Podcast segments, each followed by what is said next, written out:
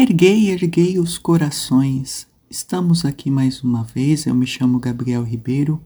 Esse é o podcast do Corcunda.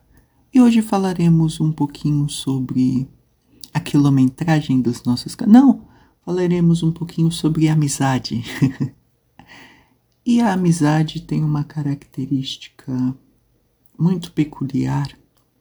Ela não se mede pelo tempo, embora sua medida seja em tempo. A amizade, ela faz com que cada um de nós precisemos nos alimentarmos com quilômetros de sal,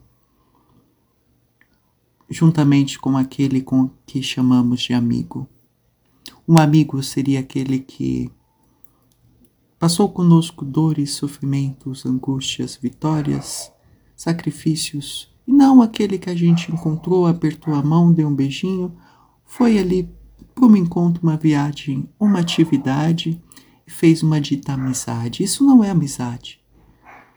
É preciso, é preciso, é preciso alimentarmos com quilômetros de sal, mesmo que seja prato a prato, diariamente, garfo a garfo. Isso é o que constitui o que faz a amizade. Claro, como eu falei, é medida em tempo, mas não depende do tempo.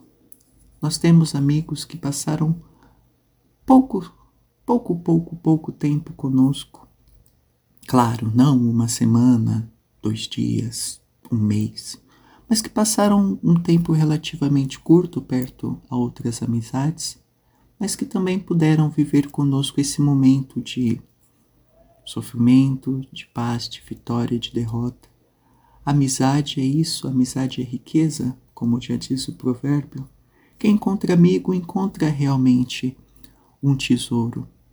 E para encontrar um tesouro é preciso abrir o mapa e ler o mapa.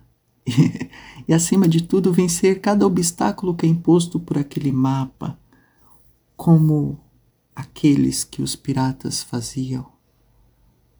É claro, desvendar cada enigma, vencer cada dificuldade, cada aventura, isso faz de nós bons amigos.